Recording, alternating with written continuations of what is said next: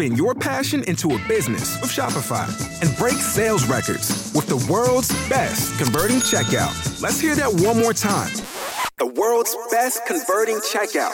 Shopify's legendary checkout makes it easier for customers to shop on your website, across social media, and everywhere in between. Now that's music to your ears. Any way you spin it, you can be a smash hit with Shopify. Start your dollar a month trial today at shopify.com slash records.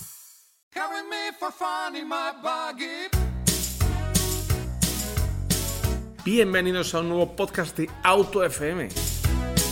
Bienvenidos a la revista sonora del motor. Hoy vamos a conocer un nuevo coche.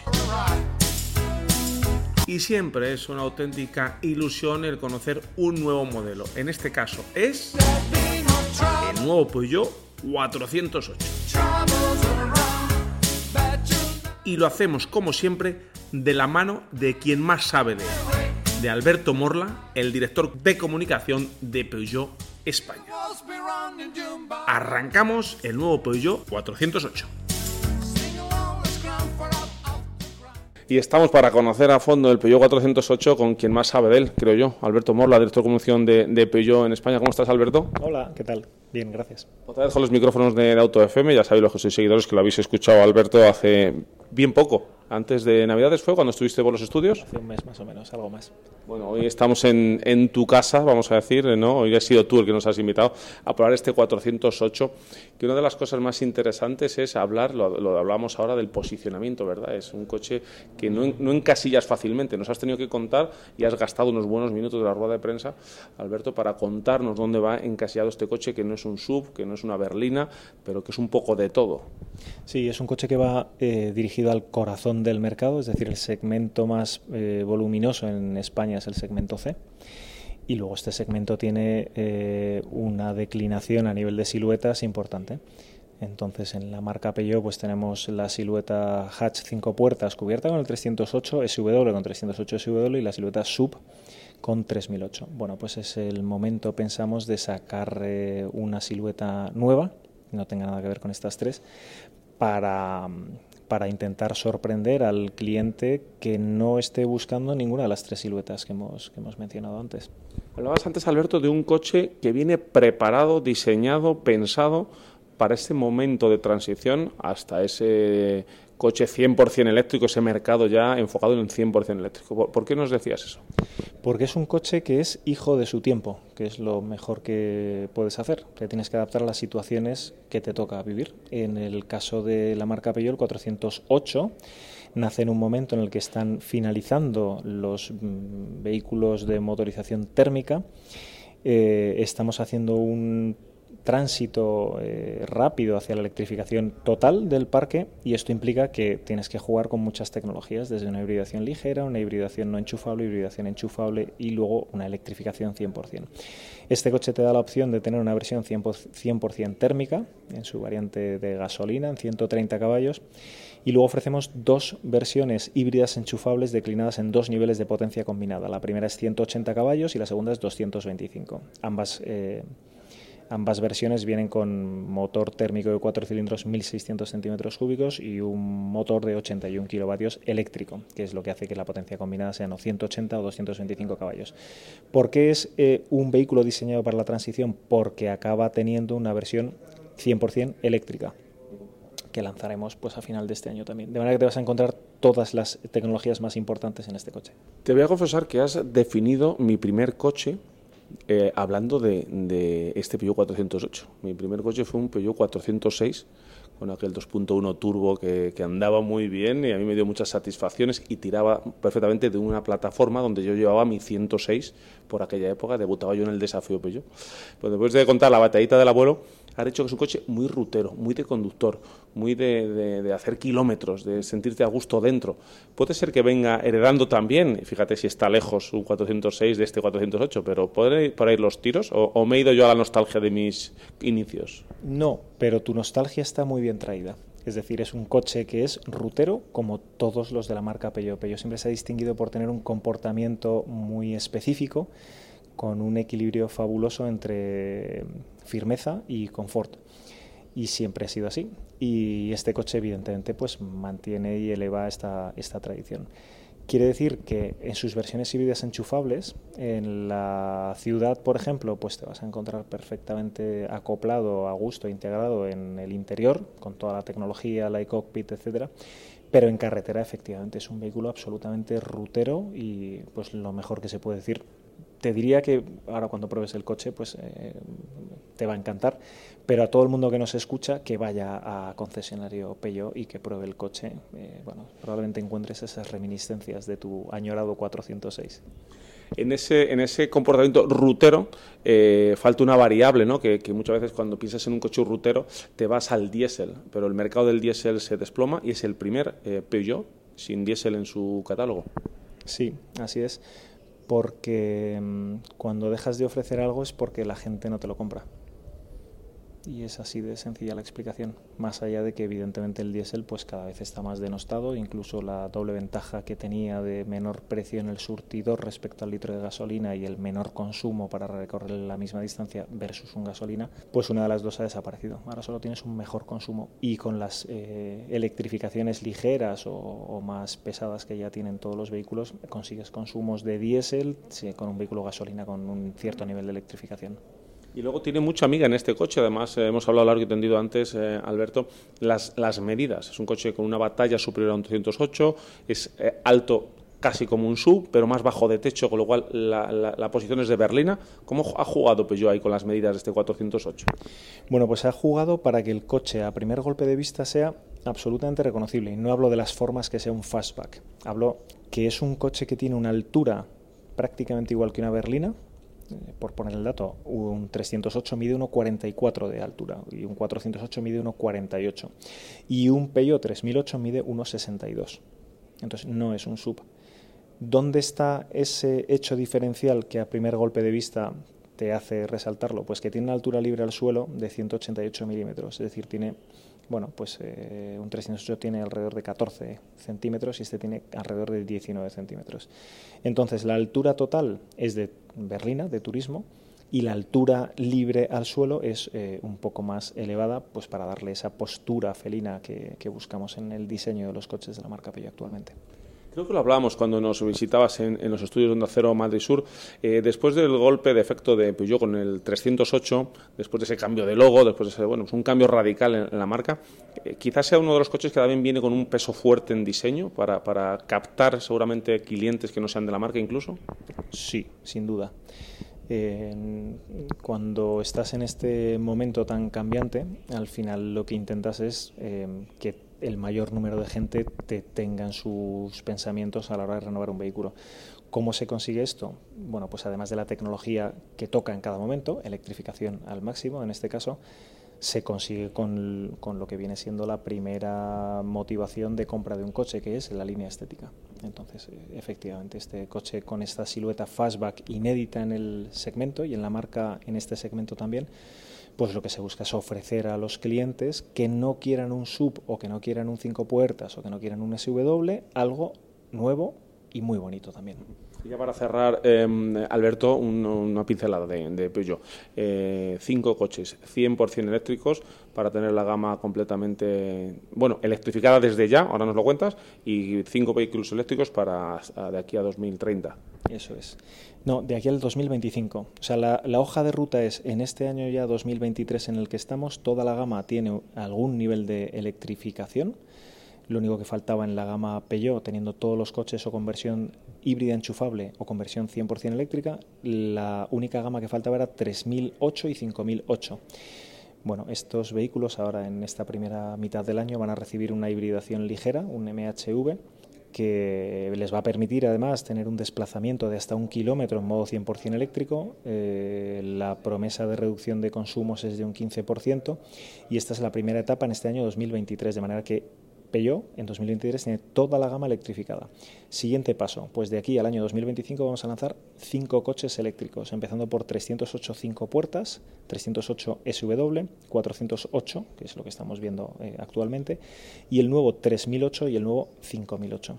A destacar, si me permites, que el nuevo 3008, que ayer hubo una intervención de Linda Jackson, eh, al respecto, se han empezado a dar ya las eh, primeras informaciones técnicas. Y el nuevo 3008 eléctrico va a tener una autonomía eh, en WLTP de hasta 700 kilómetros. De manera que bueno, se, nota que es el primer coche ya que va a montar en la marca Peugeot la nueva plataforma Stella Medium, que va a permitir rediseñar eh, el interior, la distribución de todos los elementos, de todos los componentes, y bueno, va a ser una auténtica revolución. De manera que con estos cinco vehículos que hemos mencionado ahora, llegamos al año 2025 con toda la gama, al menos una versión 100% eléctrica en 2025, quedan dos años. Y la última iteración de esta etapa, de esta hoja de ruta, es el año 2030. Y en el año 2030 lo que sucederá es que la marca Peugeot vendrá solo y exclusivamente vehículos 100% eléctricos. Bueno, pues un repaso, le hemos dado 408, ahora seguimos, ahora lo probamos, ahora os lo contamos y le agradecemos a Alberto Morla. Oye, Alberto, en el vídeo que nos has puesto a arrancar la rueda de prensa, eh, ¿es también mi subconsciente y mi nostalgia o salió un 205 GTI de costado? Derrapando. no es tu subconsciente. ¿Y eso es cosa de Alberto Borla o es de Peugeot? No, es Pero vamos, tú lo hubieras firmado porque nos consta ¿eh? que conoces el mercado, lo hablamos en, el... Y no solo de Peugeot, de, coches de, de, aquella época. Alberto, muchas gracias. A vosotros, gracias. Onda Cero, Madrid Sur. Vamos a contaros ahora cómo es el comportamiento dinámico de este nuevo Peugeot 408 del que hemos hablado largo y tendido de que bueno que es una de las partes importantes, un coche muy rutero, un coche para disfrutar de la conducción, un coche bueno que, es muy de conductor, nos decía, ¿no? La gente de Peugeot. Tenemos hoy que vuelve, repite, estuvo hace poco con nosotros probando Skoda Enyaq y sigue con nosotros eh, Karan El Senawi probando Peugeot 408. Bienvenido Karan otra vez a Auto FM. Hola Fer, un placer como siempre, ya lo sabes. Peugeot 408, carretera Colmenar Hoyo de Manzanares. Curva tras curva, carretera estrecha, piso un poquito roto, zonas donde se puede un poco apoyar el coche, frenar en curva, ver cómo va ese bastidor. ¿Qué te ha parecido este 408? Pues la verdad es que es un coche que me, ha sorprendido. Es la segunda vez que lo, que lo conduzco y la verdad es que esta plataforma sobre la que se sostiene, la última de los productos del grupo Stellantis y en particular de Peugeot, pues es un, tiene una muy buena pisada, la verdad. Es este trinidad de conceptos, ¿no? En el que se ha metido el grupo, te iba a decir francés, pero ya no sé ni qué nacionalidad tiene. El Stellantis ya italiano, americana, francés. Multinacional. Multinacional, ¿no? Eh, la verdad es que está consiguiendo unos productos bastante buenos en lo que a lo que me estabas diciendo, efectivamente, en lo que a pisada, eh, enlazada de curvas y eso que estamos probando o hemos podido conducir una versión pesadota, como es la PEF de 225 caballos. Pero bueno, quizá podría comunicar un poquito más la dirección, me parece. Pero a nivel de suspensión y de chasis, el coche, oye, va bien, ¿eh? Y luego también hay que tomar nota, ¿no? De esa caja de cambios por convertidor de par de ocho marchas, que bueno, pues eh, siempre sabemos que ese tipo de tecnología eh, transmite un poquito más de ruido a la hora de pedir una aceleración fuerte y hay veces que hay algún, eh, bueno, pues que hay que acostumbrarse a ellas, muy suave de reacciones para viajar, para ciudades, una tecnología muy interesante pero seguramente cuando hemos adelantado algún coche que le metes el pie en el acelerador abajo, en esos momentos sí que notas esa subida de vuelta de motor que tienes que acostumbrarte a ella y, o saber por lo menos que es así esta tecnología. Totalmente, es eh, al final acaba siendo un poquito a veces como aquellas o como las cajas de cambio tipo de tipo variador de, mm, de múltiples velocidades, las CVTs que a veces tampoco nos gustan, que son muy eficientes, pero quizá es el el momento en el que el sistema dice, vale, estás funcionando con gasolina, te voy a meter el motor eléctrico que también está cerca de la caja de cambios, tiene ese lag, esa, bueno, esa descompensación y como tú dices, hay un sonido un poquito más incómodo, a veces incluso escuchas el cómo se conecta ese motor eléctrico dentro de la propia caja de cambios, hace un clac ahí y de repente ya empieza a empujar. Luego cuando empuja va muy bien, porque claro, estamos hablando de un coche de 225 caballos, que yo es lo que te decía conduciendo. Teniendo la opción del 180, que he probado en otros modelos del grupo Stellantis, no en este 408, yo me quedaría con ese de 180 porque creo que para el día a día, alguien que se compre este 408, sobre todo en la versión PEF o en las versiones PEF, que son esas dos, de 180 y 225, va a buscar un poquito más de autonomía y no le va a importar tener menos caballaje, menos 45 caballos menos de potencia. Ahí es donde le veo un poquito ese punto débil a este coche de 225 caballos y a otros hermanos suyos de, de, la gama o del grupo como pueda ser el Astra, el propio 308. Con la versión de 180 me parece una versión muy, muy acertada, la verdad. ¿Te ha parecido a ti también, Karan, que hay que acostumbrarse, hay que hacer eh, unos kilómetros que hoy no ha dado tiempo y así una pequeña toma de contacto? ¿eh? No toméis estas eh, declaraciones de intenciones, la de Karan un poquito más en serio que la mía, porque le he hecho algún kilómetro más otro día, pero yo apenas he hecho unos kilómetros hoy. Tacto de freno, un poquito eh, muy reactivo, enseguida que lo tocas, bueno, si quieres hacer una conducción un poquito más deportiva, que seguramente no sea el objetivo de este coche ni del cliente de este coche, pero pero tienes que acostumbrarte, ¿verdad? Nada más que lo tocas, esa frenada es eh, inmediata y toca, por lo menos a mí me ha costado un poquito cogerle el punto a la hora de dosificarlo. Para una conducción relajada y normal, bueno, pues eh, sobradísimo y perfecto de frenos. Efectivamente, es algo a lo que nos tenemos que acostumbrar. Yo creo que lo estuvimos hablando ya también con el Enyaq Coupé, aparte de que es un vehículo 100% eléctrico. Esa electrificación está haciendo que cambiemos los hábitos de conducción en lo que a tacto deportivo si quieres realizarlo, efectivamente. Nosotros tenemos ese prisma muchas veces de aparte de tener una conducción más confortable, más relajada, más diaria, tenemos que probarlo en otras condiciones, un poquito más deportivo. Por silueta este coche te lo se presta a hecho a ello, pero pero pero bueno, quizá por rendimiento y sobre todo por tecnología estamos pensando en un coche más para, hacer, para ser eficientes. volviendo a lo que decías del freno, efectivamente toda esta electrificación hace que esos hábitos de conducción estén cambiando y sea necesario acostumbrarse. Lo dijiste creo que con el ENIAC, nosotros estamos cambiando de coches cada semana, el usuario que está con su vehículo todos los días, al cabo probablemente de, voy a ser generoso, un mes, ya se ha acostumbrado a ese tacto de freno, pero esa electrificación está haciendo que ese tacto que tú en los coches de toda la vida era, vale, pues un poquito lo piso y ya sé cómo va, con esa frenada regenerativa, sobre todo en los híbridos enchufables y en los eléctricos, tienes que dosificar un poquito más, tienes que eh, ahuecar un poquito antes, acostumbrarte a ellos. una relación más a largo plazo que a, las semanas o a estas tomas de contacto tan breves que tenemos en las presentaciones, claro.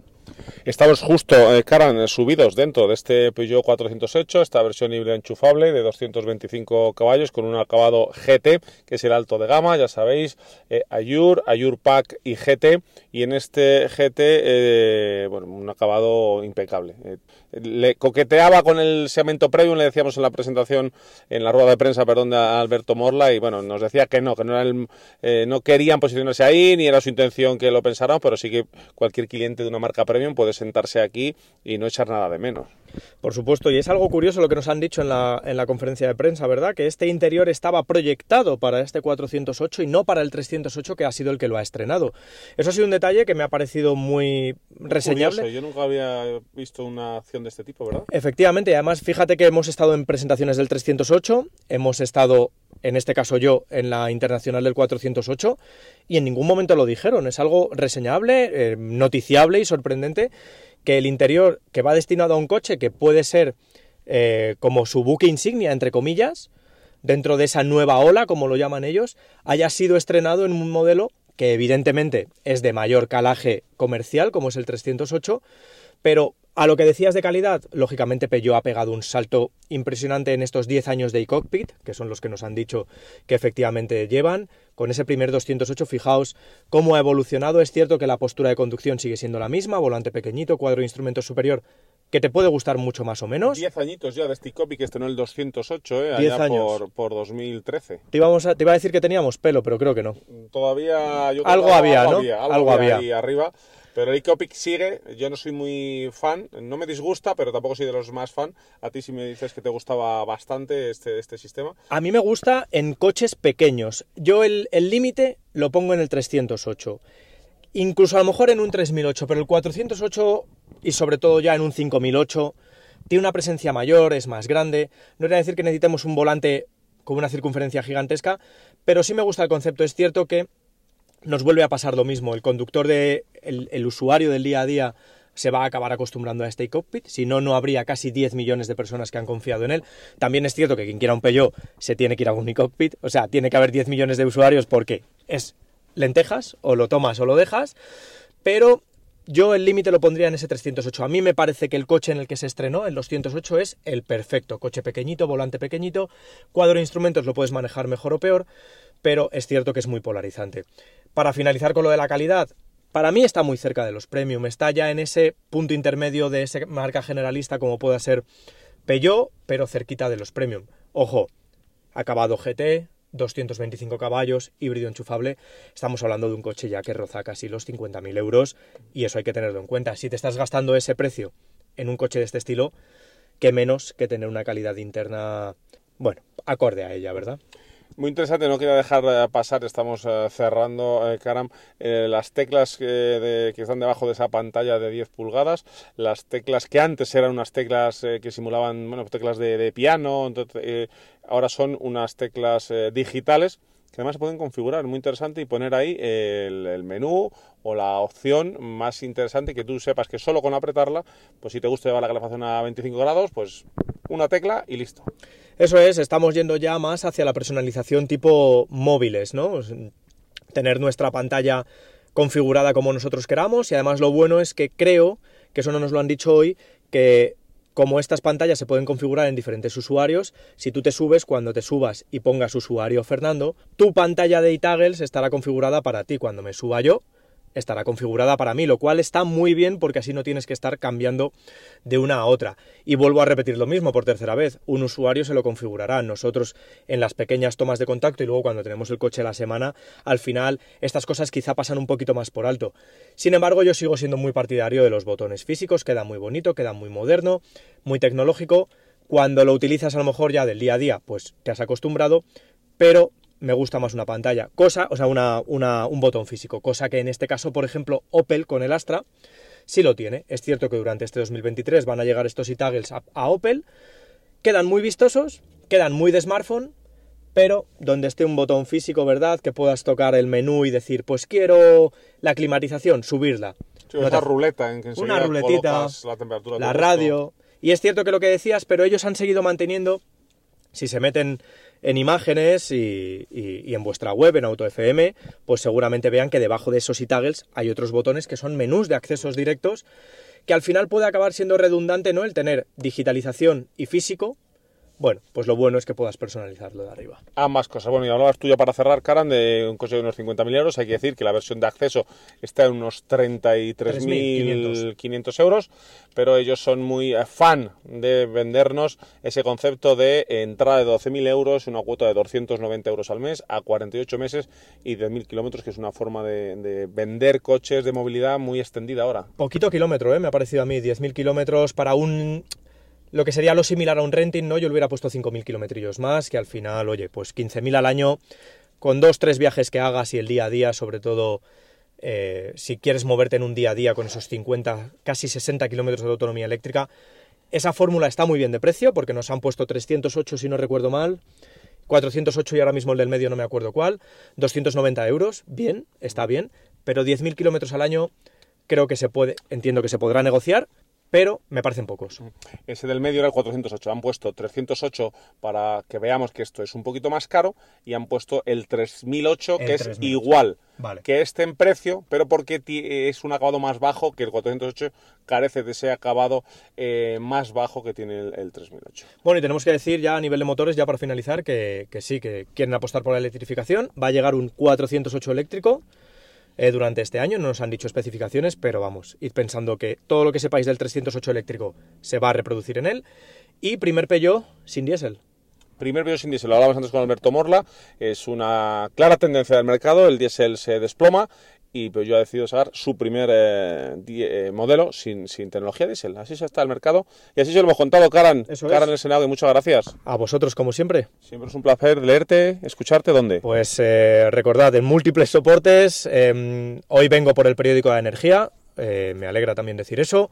Pero me alegra también colaborar con Autocasión, con AutoScout y en papel, ese soporte que no tiene que morir, por favor, no le dejéis morir, en la revista Alta Gama y Coches y también en otra web, Periodismo del Motor. En esta, si queréis leer la prueba, aparte de AutoFM, que lo hacen siempre espectacularmente, en el periódico Energía. Gracias, amigo. Y gracias a todos vosotros por estar ahí en eh, las ondas, siempre siéndonos, ya sabéis, en todas las plataformas de podcast, con todo el contenido ordenado en podcastmotor.es, en redes sociales, en arroba autofm radio, canal de, de, YouTube, por supuesto, y en el mail que está a vuestra disposición, info arroba autofm.es.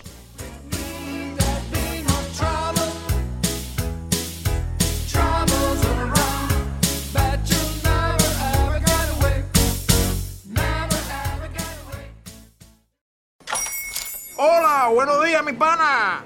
Buenos días, bienvenido a Sherwin Williams. ¡Ey! ¿Qué onda, compadre? ¿Qué onda? Ya tengo lista la pintura que ordenaste en el ProPlus app. Con más de 6.000 representantes en nuestras tiendas listos para atenderte en tu idioma y beneficios para contratistas que encontrarás en aliadopro.com. En Sherwin Williams somos el aliado del PRO.